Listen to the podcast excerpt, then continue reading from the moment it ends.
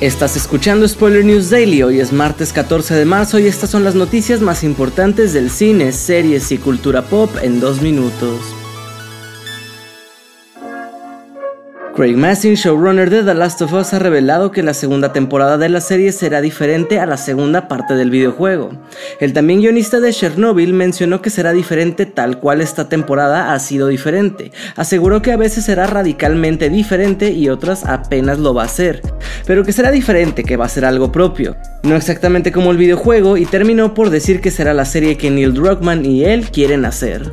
La segunda temporada de The Last of Us podría comenzar a rodarse a finales de año y tentativamente llegaría a HBO Max a finales de 2024. Edward Berger, el director de la recientemente oscarizada Sin Novedad en el Frente, se encuentra preparando su nuevo proyecto para televisión.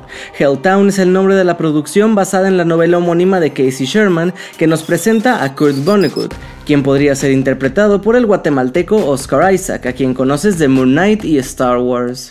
La historia nos ubica en 1969 cuando Kurt era un novelista y vendedor de coches en apuros que vivía con su mujer y sus cinco hijos. Pero cuando dos mujeres desaparecen para después aparecer asesinadas a las afueras de Provincetown, se obsesiona con el caso y se ve envuelto en una emocionante casa de un asesino serial con el cual terminará por tener un peligroso vínculo.